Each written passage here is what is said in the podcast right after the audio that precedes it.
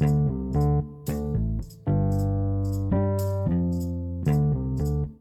following episode is a class of the course States of Exception in Theory and Practice, organized by me, Professor Antonio Gasparetto Jr., as part of Global July 2023, promoted by Federal University of Juiz de Fora.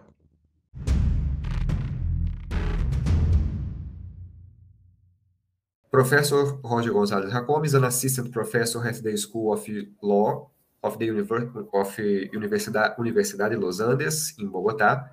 Professor Jácome, thank you for accepting the invitation and welcome.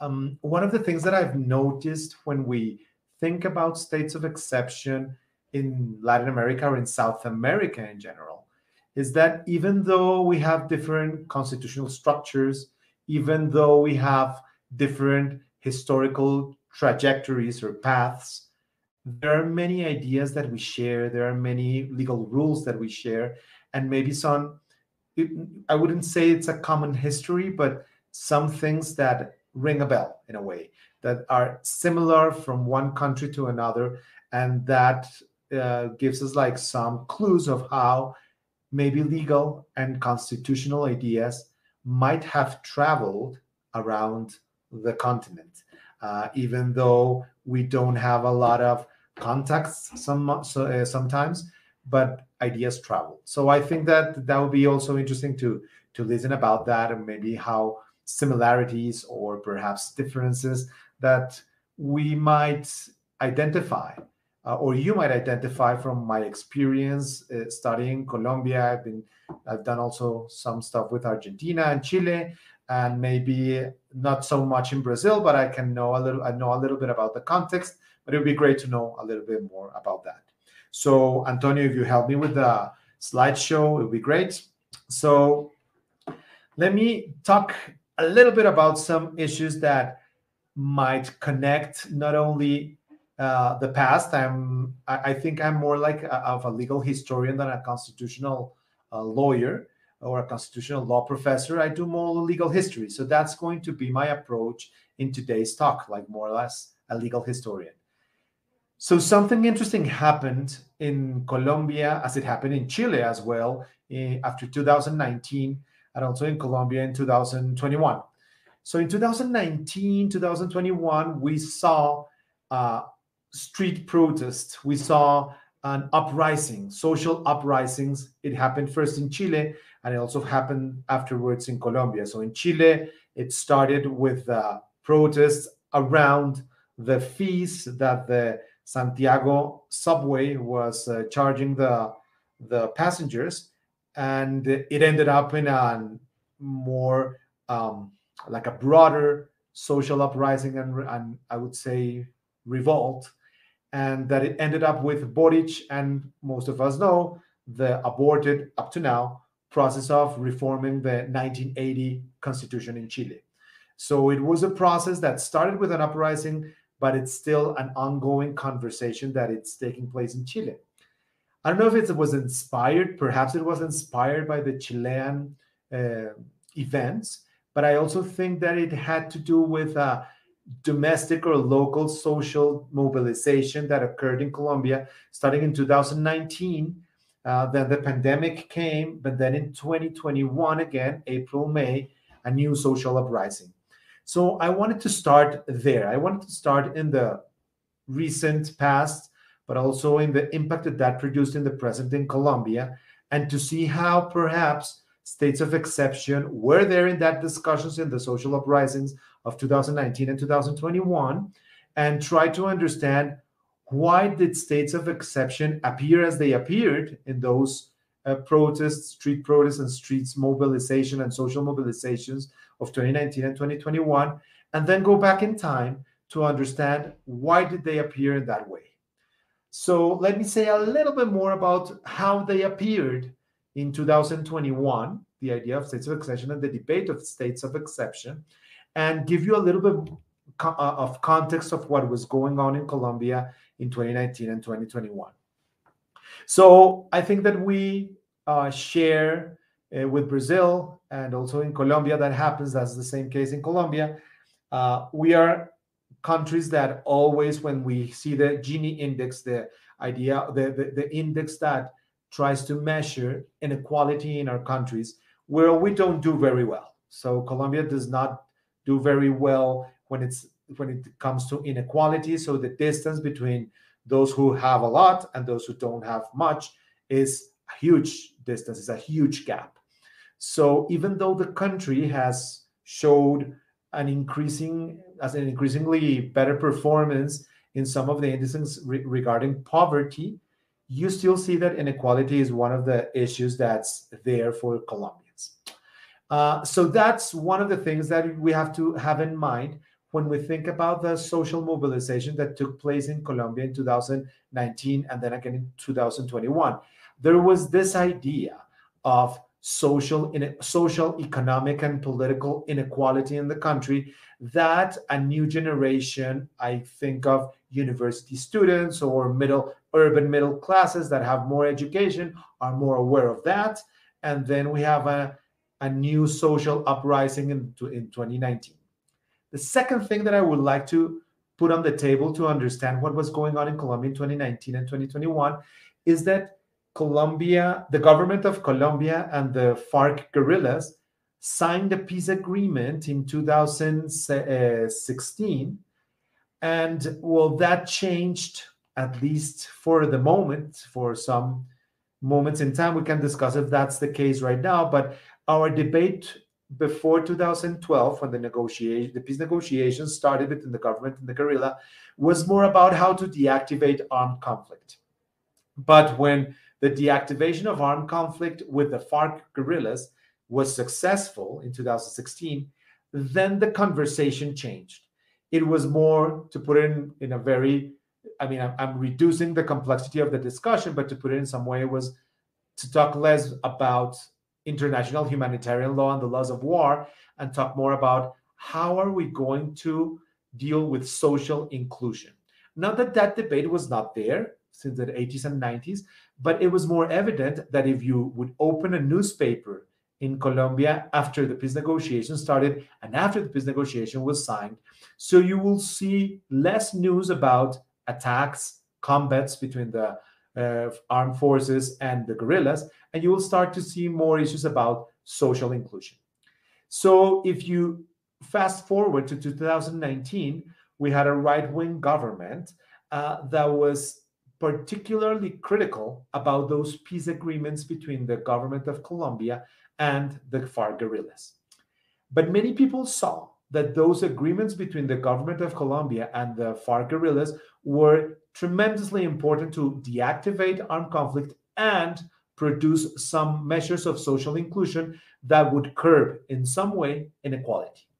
So in 2019, after uh, after one year of government by Ivan Duque, the former president, uh, and the perception that he was not going to implement the peace accords or the peace agreements, people went out to the streets because they also thought and saw that it was important to carry on the social agenda that the peace agreements might have advanced or might have promoted.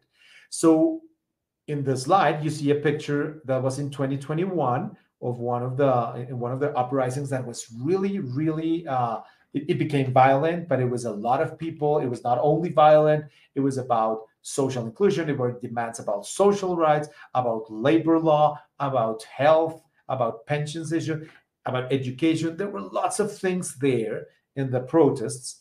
And of course there was a lot of uh, uh there, there was a there was a moment in which the police forces which you see there in the picture were not able to control the uprisings. Especially in 2019, November 2019, there were protests that actually not only in Bogota but also in Cali, the third biggest city of the of the country, actually got out of control.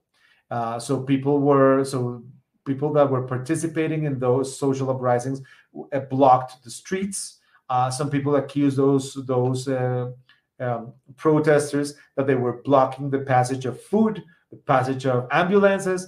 So in Cali, uh, also in some sectors of Bogota, but especially in Cali, there was like this perception that the police forces were not able to control the uprising. And it was not about one day or two days. uh, but actually it, it, it, it ended up being uh, they took over the streets during weeks, and there was a perception that the government had lost control of public order.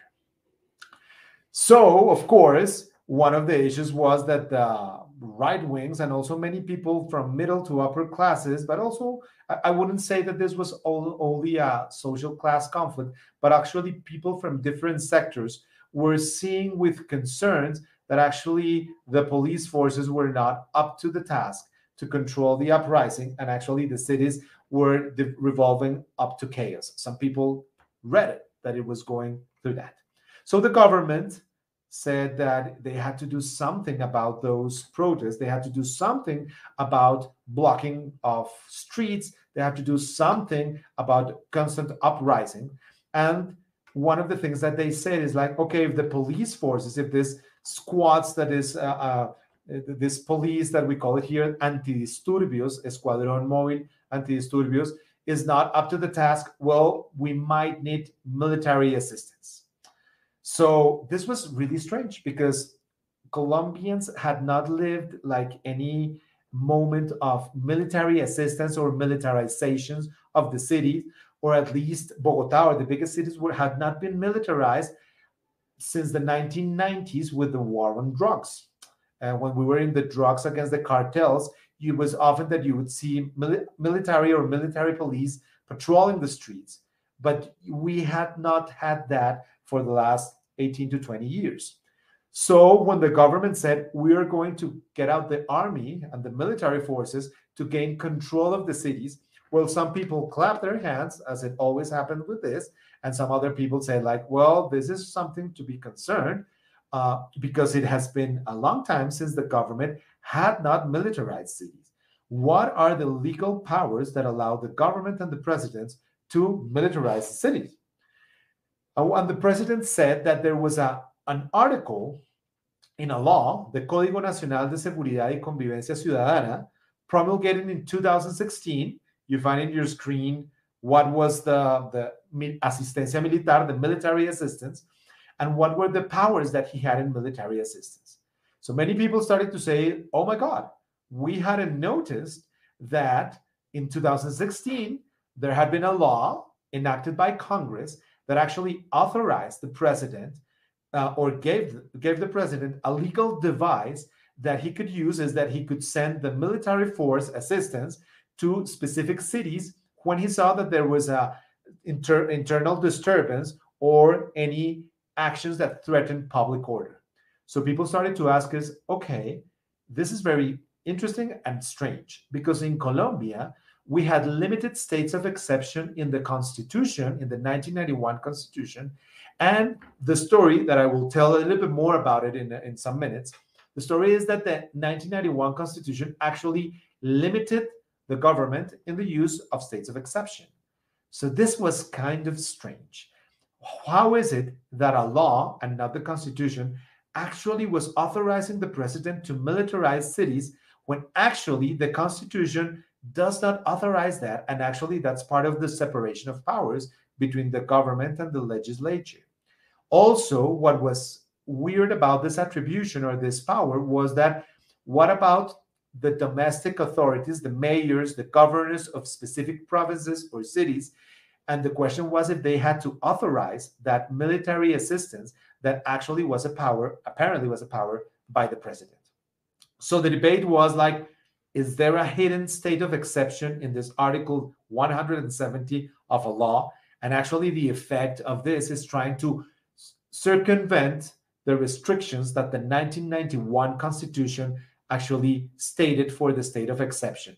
So, to sum it all up in this first part, the main question in 2019 and then in 2021 was Is the president or is the Colombian legal order authorizing an exceptional intervention of the military in internal disturbances, actually, an intervention that has not been authorized either by the Constitution or statutory laws that are higher laws in the Colombian legal order.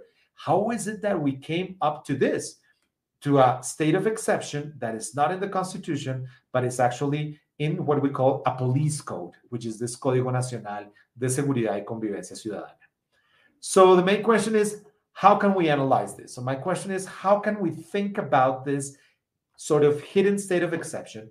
How is it that it's not in the Constitution? And how did it become the state of exception that is enshrined in a code that is a law promulgated by the by Congress, and most of the people were not aware of that attribution or power for the president.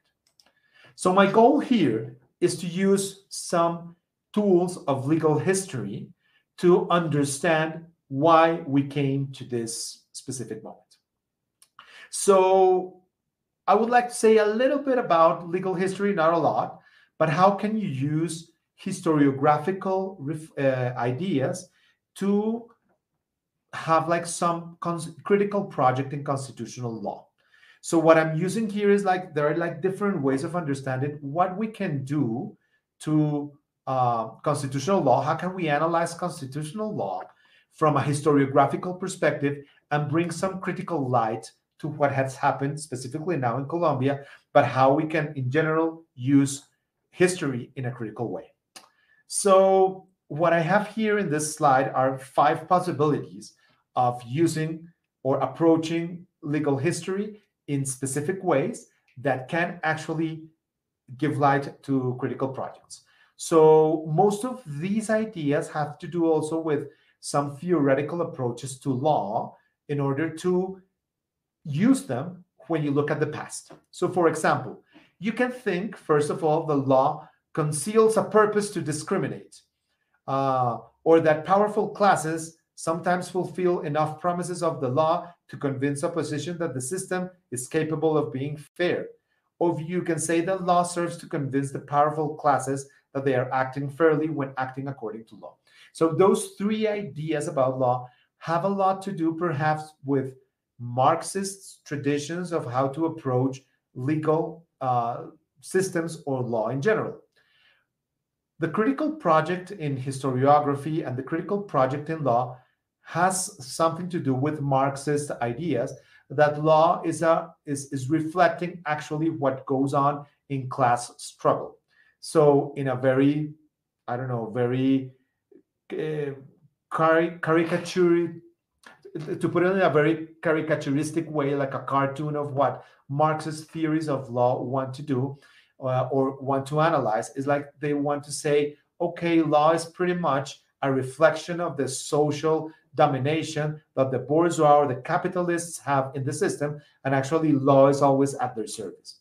So one critical tradition of analyzing legal uh, ideas is like saying, okay, law simply is the reflection of power, of social and economic power. And actually, when you look at law, you have to look of how apparently objective uh, legal provisions, what actually they do is that they're concealing or hiding social and economic interests that favor or are protective or bourgeois of bourgeois and capitalistic systems.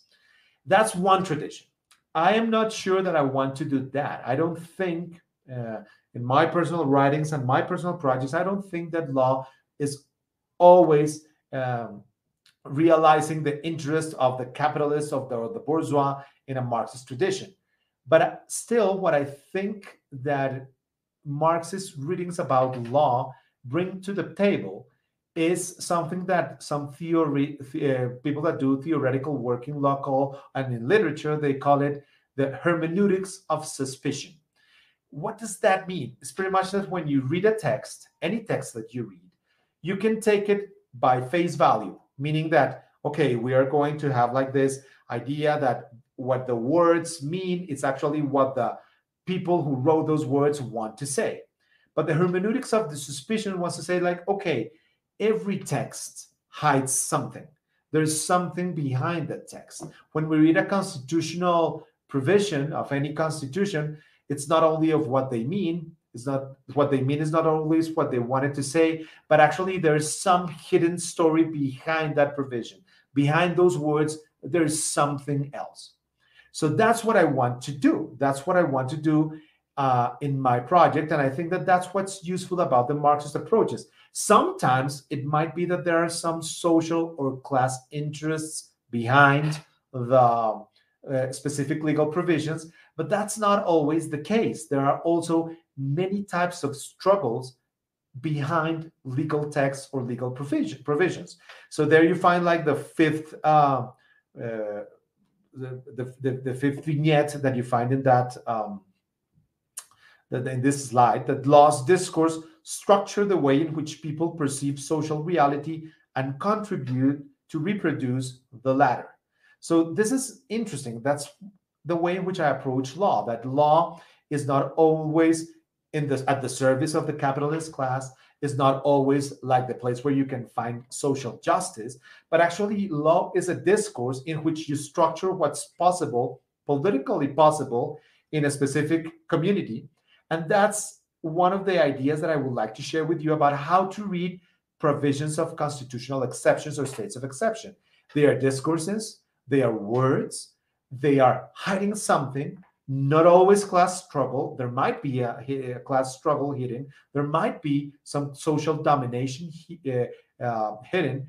But actually, what also happens there is that you have to take the words of the law seriously because they give us clue of how political ideas are enshrined in law. And political ideas enshrined in constitutional law, that's something that we find obvious, but sometimes we lose sight of that connection between political ideas and constitutional law, especially because when we go to the to the place of judicial review, for example, a constitutional court, we are uh, complied we are compelled to analyze constitutional provisions with some hermeneutic tools that actually what they want to do is like to uh, have a correct legal reasoning to find the solution for a case. But when you use this in a historical perspective with this hermeneutics of suspicion that I would like to, to defend and to approach the legal phenomena like this, one of the things that I would like to unveil is how the idea or how the provisions of states of exception, what they hide is not class struggle, but what they hide is a very complex political debate of different political ideologies, of different political ideas that are in struggle in our current constitutional systems. So that's what I want to show you with this story in Colombia. So let me start in a conventional place.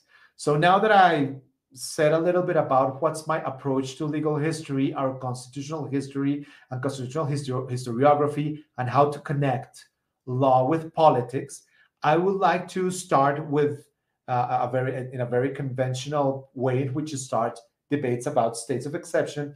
And maybe the previous uh, classes that you've had have said something about this. I remember when I was starting my uh, my PhD dissertation that I wanted to work on constitutional emergencies, that I had two types of reactions. I was working in the United States, so uh, if, uh, you might know that the U.S. Constitution uh, doesn't have a specific provision of states of siege or states of exception as we have in the in the Latin American constitutions or even many European constitutions or laws. Uh, the closest things that you find in the in the in the U.S. Constitution is the suspension of habeas corpus, but still the exception is a problem that sprang in the U.S. scenario after the 9/11 attacks. So I was doing my dissertation there. I was starting my dissertation. I was looking for supervisors, and one of the things that I had two types of reactions. I was saying I would like I would like to talk about I would like to work on states of exception in Latin America, and one of the things that if I would get a liberal scholar, a liberal scholar would say there's no thing to research there.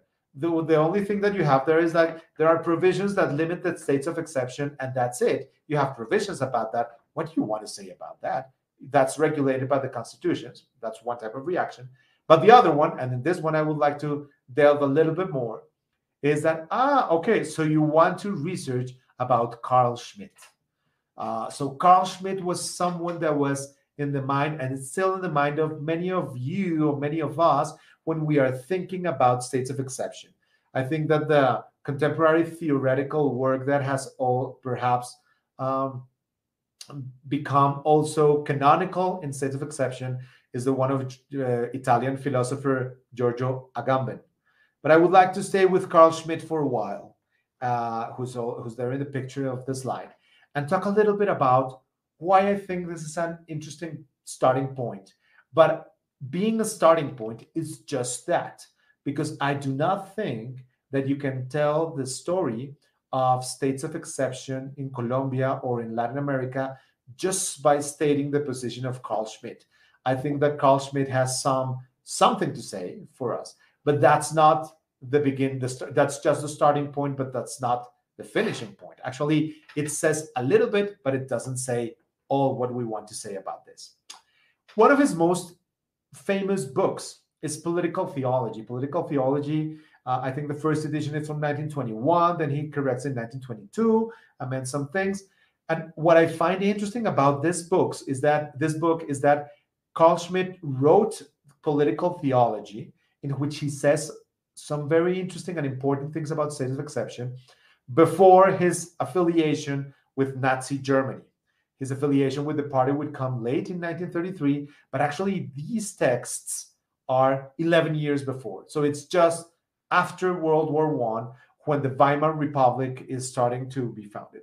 And one of the things that's in, that I'm, I'm I'm saying this because it's so difficult to analyze his texts after he pledges allegiance to the Nazi regime, but it's but but if we look at his texts before the Nazi rise, uh, and when he was a young scholar, one of the things that you can capture in his writings is that what he was saying was something that most of the conservative elite in Europe was also concerned about.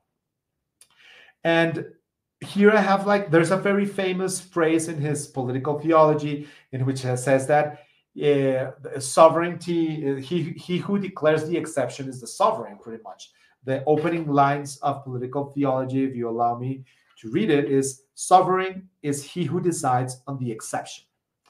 Uh, it's a very famous starting point, but I didn't want to share that cliche sentence, but I wanted to share other sentences that come before that uh, striking opening of his political theology. And he says, what characterizes an exception is principally unlimited authority, which means the suspension of the entire existing order. So here, there's something complex about this first sentence. Because one of the things that we notice when we talk about constitutional exceptions is that the struggle of constitutions in Latin America has been to limit the exception. And actually, what you find in some countries is that there's a very complex relationship between authoritarianism and law, to the extent that when military dictatorships, for instance, stepped into power, one of the things that you would find is that they will also keep in, they will try to promulgate some laws, promulgate some sort of constitutional laws in order to say that, okay, I'm acting according to the Constitution.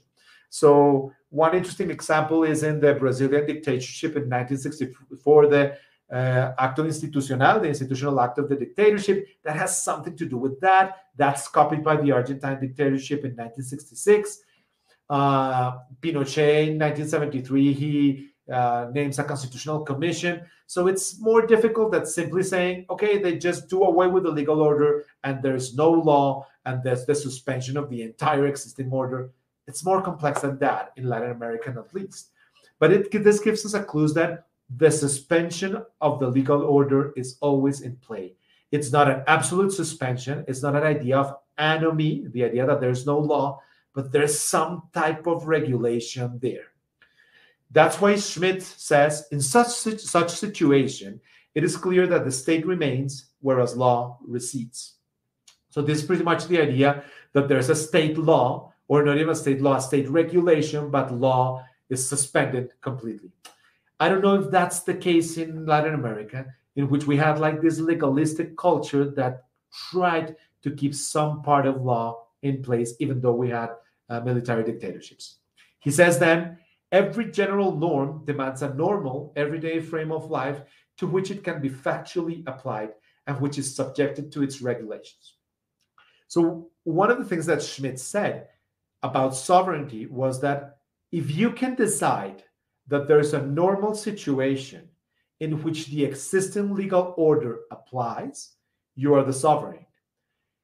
But also, you can decide that there's no normal situation And when there is no normal situation, the legal order cannot apply.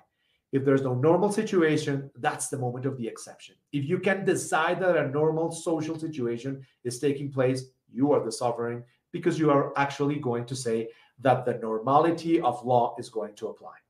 What I find interesting about Schmitt's predicament is also a legal theoretical idea that he has. If you place Schmitt side, side to side with Hans Kelsen, for instance, in his debates in Weimar, one of the ideas, and maybe maybe you have studied Hans Kelsen in, in, in, in law school, one of the ideas is that that we associate Hans Kelsen with legal positivism, and the idea that legal positivism, in his ideas, what's what's the main idea, or sorry, the main what is the justification and the validity of the legal order? Hans Kelsen would, would say the first uh, norm or the, the, the validity of the legal order, of the whole legal order, depends on, an, on a fundamental law, what he calls the Grundnorm, and the Grundnorm is actually what gives validity to the, to, the, to the rest of the law. Schmitt would say that what gave validity to the law was not a, a, a rule, a norm, but actually a decision about the norm or the exception. So, what gives legal what gives validity to a legal order in Kelsen? A norm. In Schmitt, a decision about normality and exception. And this is the existential point of Schmitt. You can never get rid of that. You can never get rid in a legal system of a decision about norm or exception. So it doesn't matter if your constitution regulates the state of exception, because always somebody will make a decision of whether a normal situation exists or it doesn't exist. It's not about regulating in positive law, it's about an existential issue of a political community. You always have to decide if there's a normal or exceptional situation. And in that decision, you are the sovereign who decides whether law applies or not. So let's start with our history with these two ideas in place. One, that we want to find the political ideas behind constitutional provisions. That's one idea. The second idea is that you cannot get rid of the decision of the exception. That's always there. It's like a ghost. Let's work with those ideas and move forward in the Colombian history about the political ideas in states of exception. So I would like to argue that there you, that you can identify, I think, four periods to understand how states of exception transformed in the Colombian realm.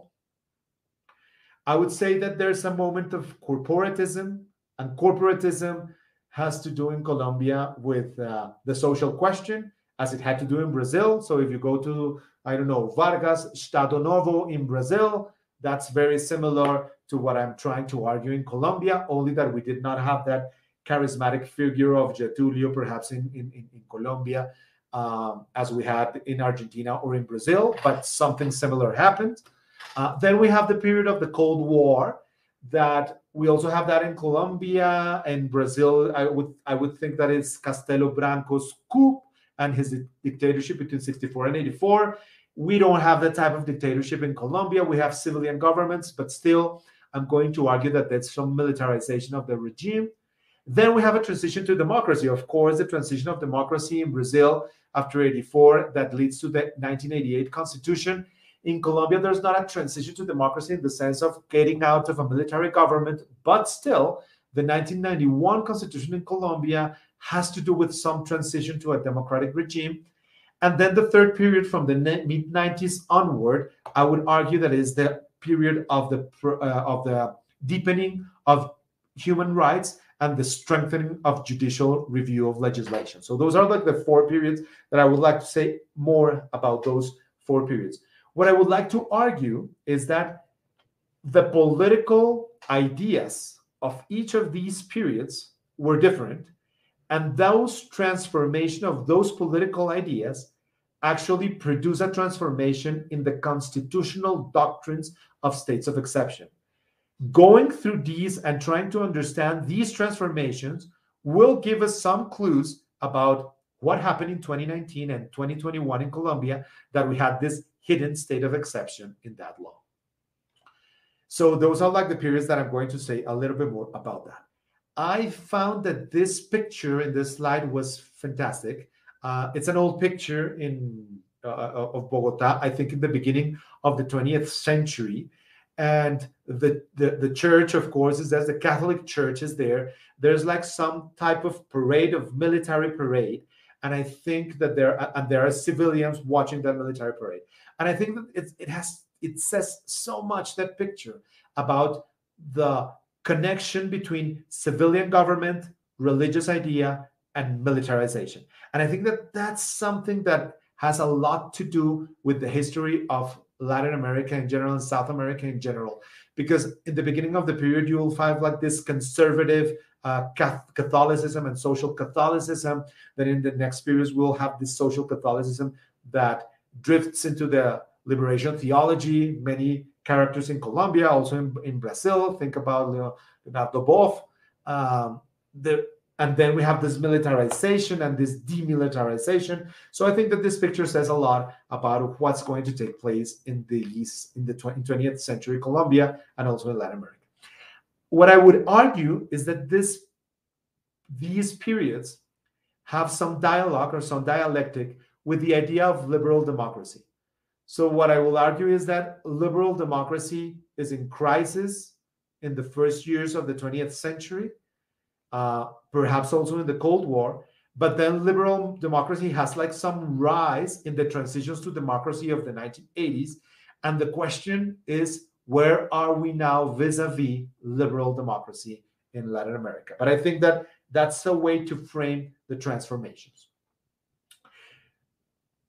so on the one hand we have like these political transformations in which i will say more about these periods in the minutes to come but also let's start also with the legal provision and let me explain a little bit more, uh, more about how were states of exception regulated in the in the 1886 constitution that was in place until 1991 because what i've noticed when i do some comparative work in latin america is that most of our constitutions had the state of siege enshrined in the constitutions but the regulations of those states of siege were quite different.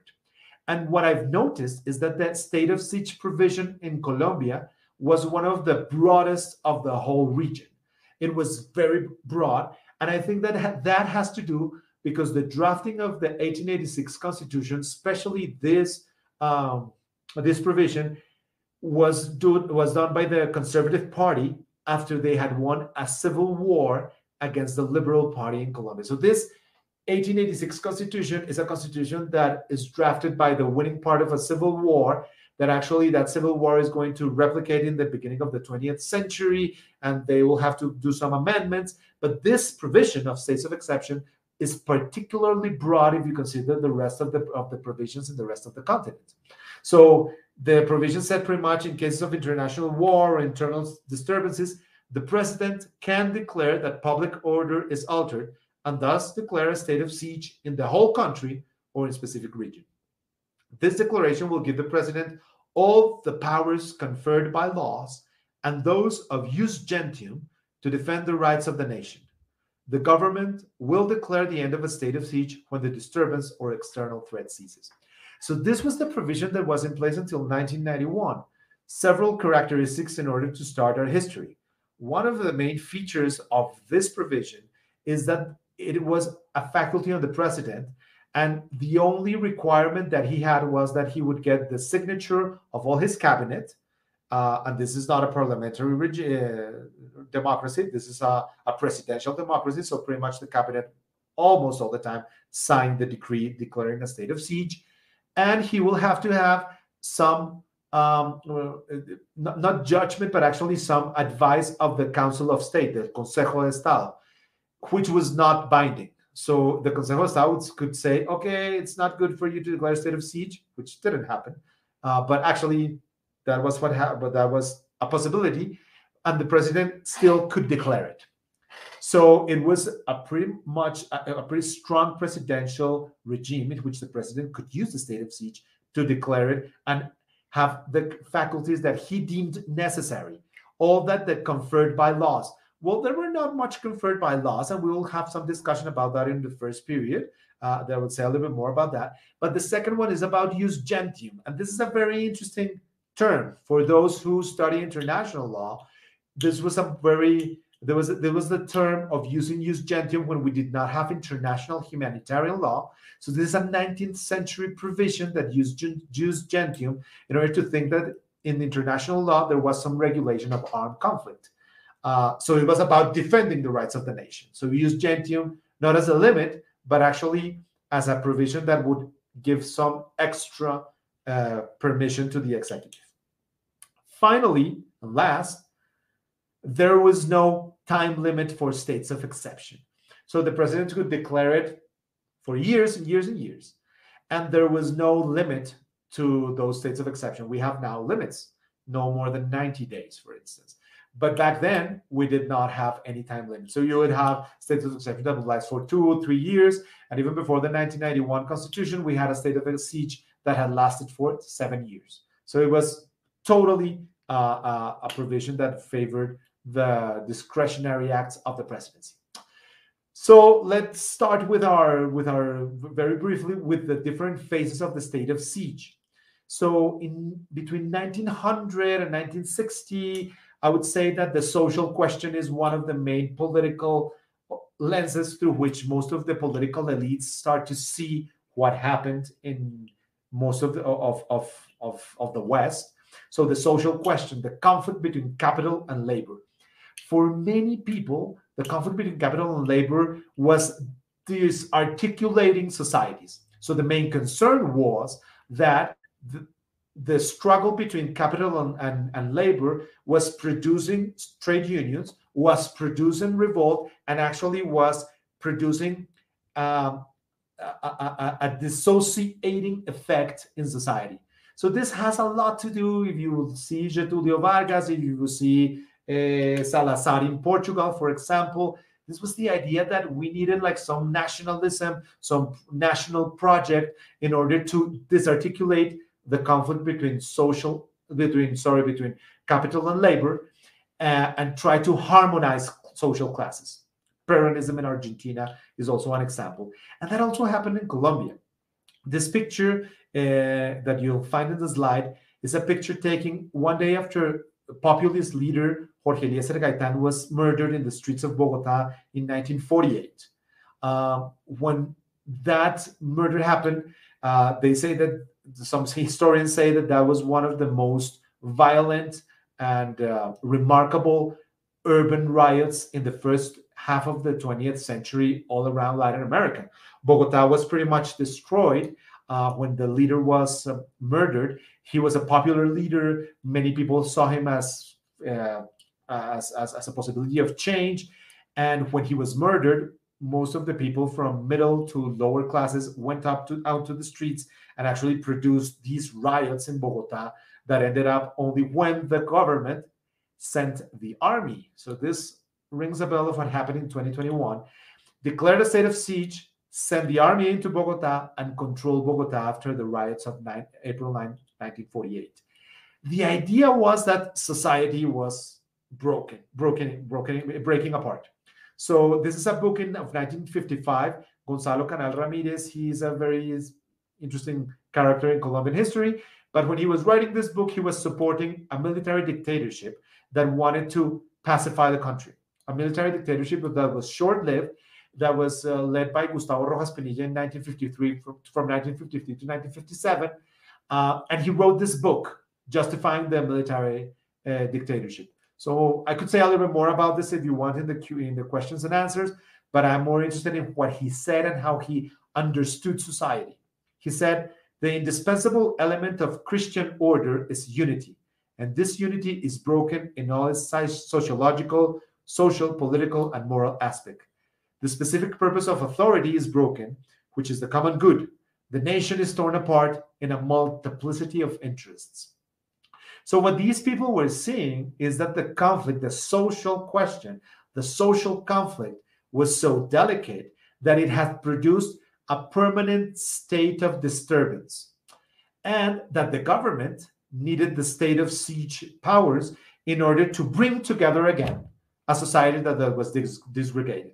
So when governments in the 1940s and 50s, and even I think 30s, 40s, and 50s were going to apply uh, powers of states of exception and will read into the state of siege, the inspiration for them in the use of state of siege was this idea that society was torn apart by the social question.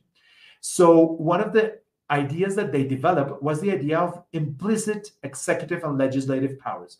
So what they would say is that, okay, the government has any powers that they deem necessary in order to fix the social fabric that has been torn apart by the social question.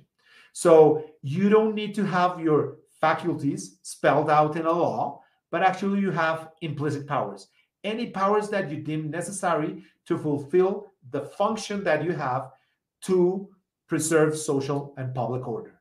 So this was pretty much a way in which the governments acquired immense power that led in 1949, for example, to the closure of Congress. So if president, if the president would have any power that it deemed necessary, even legislative powers, what was the use of Congress? So Congress was closed in 1949 and reopened only in 1958 with a rest, with a democratic and republican restoration that is a very complex uh, moment in Colombian history.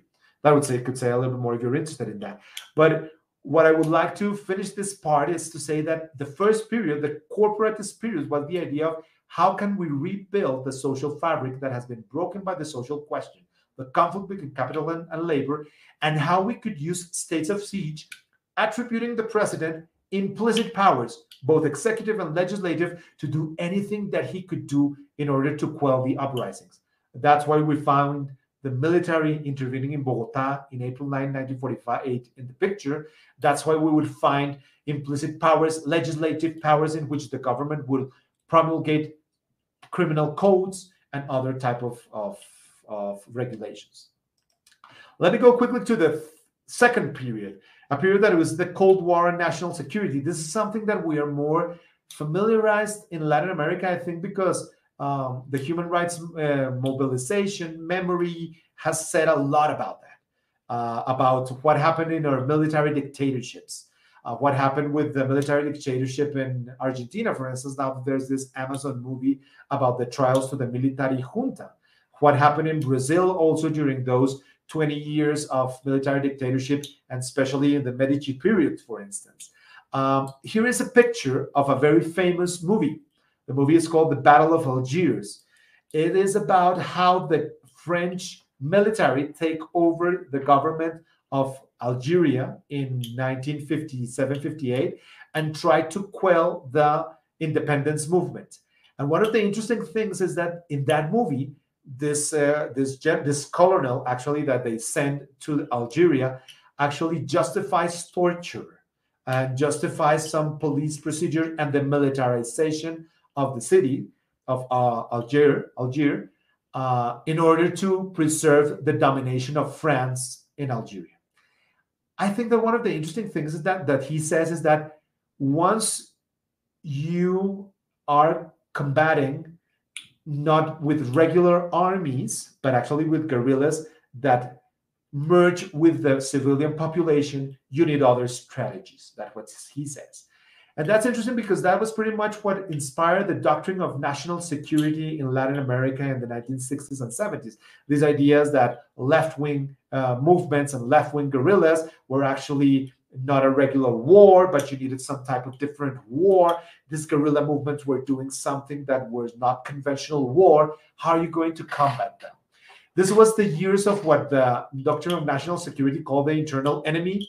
In Brazil, the dictatorship in Colombia, what's interesting is that there was not a military dictatorship, but if you would stand in the late 1960s and even up to the late 1970s or even early 1980s, what you find is a gradual militarization of the civil governments. That's something that happened in Uruguay in a way, but in Uruguay, actually, the military came in also in 73, but the Bordaberry government before in the 1970s was very similar to what happened in Colombia, but in Colombia, it lasted. It was civilians in formal control but actually some clues of militarization with these ideas about the internal enemy, these ideas about that it was not a conventional war, these ideas about a different war that was taking place with guerrilla movements. So if in, in if in different uh, uh, if in different countries you had different type of urban guerrillas that were that were merging with the civilian population, you also found that in Colombia in this period. So in 1978, the government declares a state. In 1976, they declare a state of siege, and in 1978, the government promulgates a very stringent criminal code. It was called the Estatuto de Seguridad. Guerrilla violence was on the rise, and the government says, okay, we cannot control this by ordinary means, and they declare a state of exception. And the Supreme Court had the the power in 1978 already to review the declarations of states of siege. And they actually declared the constitutionality of this very stringent criminal code that, is, that was giving powers to military commanders and military garrisons and police commanders to actually prosecute civilians for some um, uh, for some uh, criminal offenses. And they said this. They said the creation of new criminal offenses and police infractions, as well as redesigning the old ones and the creation of new penalties, is an indisputable power of the government during a state of siege. And here is the justification for this the rise of new forms of criminality. And what they are thinking about is this guerrillas, uh, urban guerrilla fighting can precisely be the cause of the disturbance that produces or maintains the state of siege because such new forms cannot be faced through normal legal means. So, what was complicated about this way of thinking about what was going on in society was this is that if you always have an internal enemy, that internal enemy has the capacity to create new forms of criminality all the time. So, law is always in this state of impossibility to cope with the fast pace of new forms of criminality. So law is ordinary law is never going to be able to cope with that. And in that moment, law becomes, or ordinary law becomes uh, useless. And you will always need a state of exception. So, in this way of thinking, you always need new criminal codes, new criminal offenses, new criminal rules in order to deal with criminality and you will never be able to attack those with ordinary legal procedures.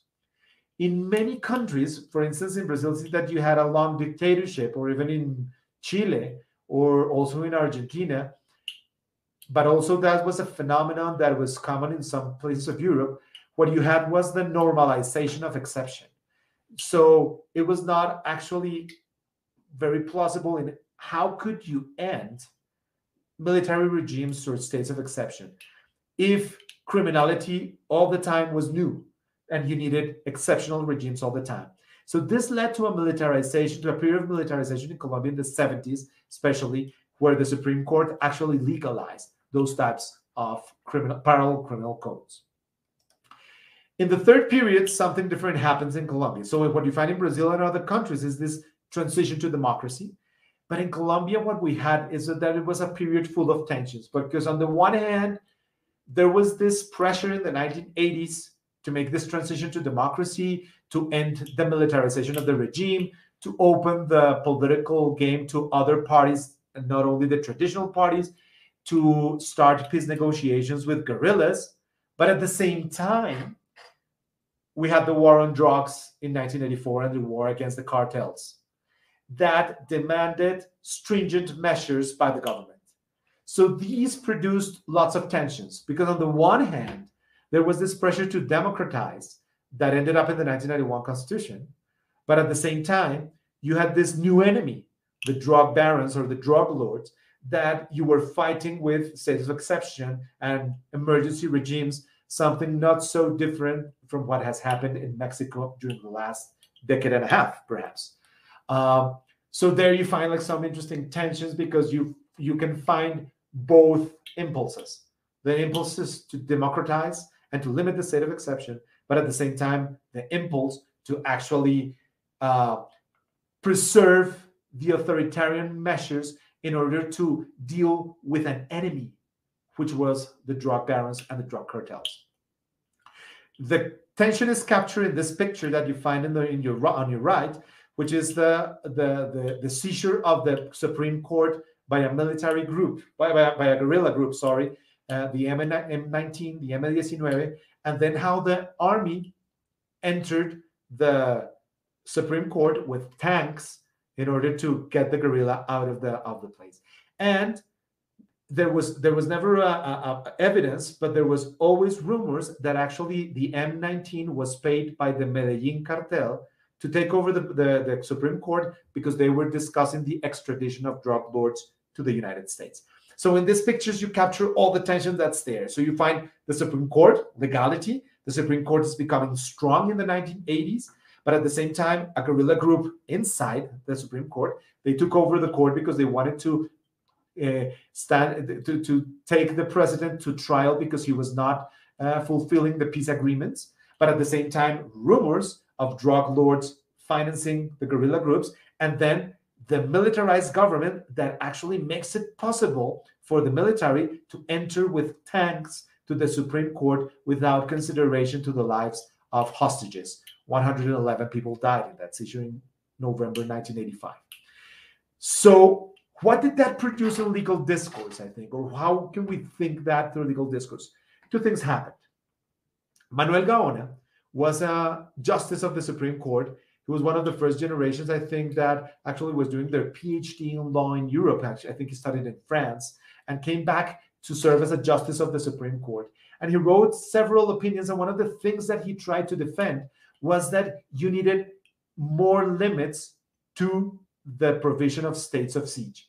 And he said that jus gentium, we read it before, is a 19th century expression that has to be brought to the present to include new bodies of law, especially those focused on humanitarianism and the dignity of human beings. Of course, he was thinking in international human rights, whether international human rights could actually be read into the provision of the 1886 Constitution and actually limit the state, limit the government, and say to the government, you cannot do whatever you want with a state of exception because you have the limits of international human rights. He was not successful in court, but he would always bring that to the table in his dissenting opinions. But in 1987, uh, Manuel Gaona, sorry, also this, he was murdered in the in the seizure of the of the Supreme Court, in the siege of the Supreme, Supreme Court, in which you find the picture in the right, on the right. After this, in 1987, the court declared the unconstitutionality of military trials against civilians. And this was a turning point. So in 1987, this idea that the transition to democracy was bringing more democracy to the to the to the floor actually paved the road towards this to the idea that the court shares the concern, the common concern for the complex situation that affects the Colombian society, guerrillas and drug dealers and drug violence. But the Estado de Derecho, the rule of law, but I think it's more the uh, the, the Estado de, de, de Derecho, we can we can agree on that term that's different from rule of law, lies in delicate and subtle equilibria. And this cannot be lost when we fight against public order disturbances. Actually, using this idea that there were human rights, that there was a transition to democracy, you had to limit the state of siege. But it was a paradoxical move because when the 1991 Constitution was promulgated, we entered into a new phase. So you would fight judicial review, you will find human rights under the 1991 Constitution, and you had a new provision that actually do new things. They would say like, okay, we'll have a law that would limit the president in times of states of, of exception. First, second, there's a limit in humanitarian law and human rights law, what we call the bloque de constitucionalidad, the constitutional block. So international human rights were incorporated. Third, there's a time limit, 90 minutes, 90 minutes, 90. I'm in, I'm in football right now. 19 minutes, no, 19 days. Um, for this. So you had limits right now. But still, the court took a while to in limiting the state of, of exception. So what the court would do, and now you had judicial review of the declaration of the state of exception. So if you would go and look at the 1991 Constitution, you say like, okay, so this changed the field. So this changed the field because it restricted the executive to the extent that he now needed to go to court and the court will have would have to review whether there was an exceptional situ- situation, whether actually there was an exceptional situation that needed the declaration of a state of exception.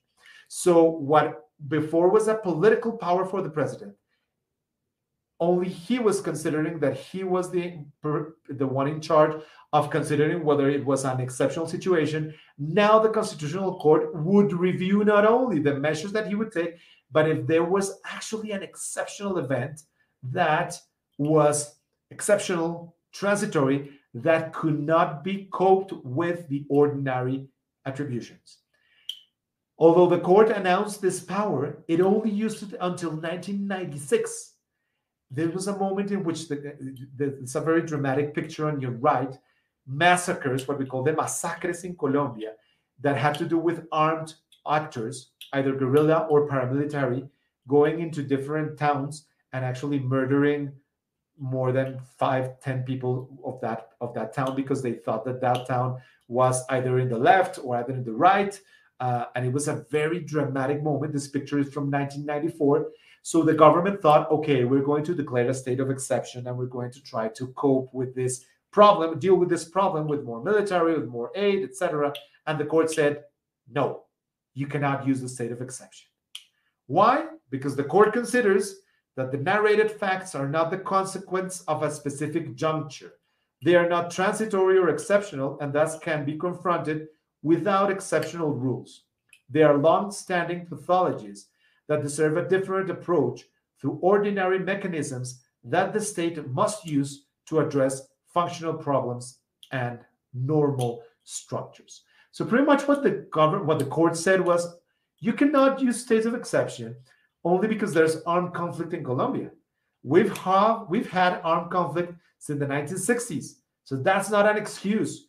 That's something structural to our country, and you need to deal with that with ordinary situation, with ordinary legal tools. Actually, the 1991 Constitution was promulgated under fire. And you have the tools with the, that constitution and with that ordinary legal order to deal with that, to quell those uprisings. So, what was the effect of this decision and some that came afterwards? That the state of interior commotion or the state of exception in Colombia was so difficult to declare. And it has been so difficult to declare. After 1996, there's a state of exception in 2002 when two rockets hit the presidential house. And that was the last time that we had a state of exception, of a, a state of internal commotion for public order reasons. 2002. So 20 years in, we have not used that because when it comes to the Constitutional Court, the Constitutional Court has strengthening the review to the extent that some presidents find it useless to go to court because the court most most often than not is going to strike this declaration of state of exception down. So I think that that gives us an explanation of our of the first slide that I was presenting to you. Why then do we have a hidden state of exception in Article 170 of an ordinary law of a Código de Policía? Well, this has to do with the history that we have a history in which one of the main political problems that we were that we were concerned about was about the state of siege, that political ideas of the state of siege actually broadened and broadened and broadened the, the scope of states of exception. And then when, that limit, when the court started to strengthen judicial review, we found that the state of exception was pretty much exceptional, but even more than exceptional, many judged that declaring a state of exception became useless. So, what to do then? if we follow Q of Carl Schmitt, that you cannot get rid of the idea of the exception because you'll always have to decide if there's an ordinary or an exceptional situation. What happens is that if you always have to deal with that decision, and if you limit and limit the president, for example, in the Constitution, the place of the exception is only going to migrate to other places, perhaps less visible places. So let me conclude. Sometimes we have progressive agendas that deal to un, that that lead sorry to unwanted consequences. For instance, we wanted to limit states of siege, but once we limit states of siege, they go to other provisions, codes, administrative regulations that actually establish exceptions, but they are less visible than they were in the past in the constitutions. So this leads to a second way of approaching legal issues. One is moralism versus pragmatism, or the idea that should we champion, uh, for example, agendas that are connected with a moral principle, or should we look to the effects that some of our agendas produce in the real world? So this has to do more, do we guide our actions in law by an ethic, ethics of principles, or do we deal with an ethics of results? Third, what's the correlation between constitutional law and peace or violence in certain contexts? Because one of the uh, things that happened in the 90s is that when the court became more strict with the control of states of exception, violence in Colombia skyrocketed. Is there a correlation there? How can we analyze that? I'm not sure about it. And finally, was Schmitt right from an existential point of view? Once you you can regulate whatever you want, the exception. You can regulate states of exception, but always the idea that there's a moment in which a sovereign must decide whether normalcy exists or not is always going to be present and it's never going to be able to be limited. Was he right? Or can we have still faith in a Estado de Derecho? Eh, can we have faith in a liberal democracy that would limit correctly the states of exception? Or do we have to concede that point to Carl Schmitt, which is tragic and more pessimistic?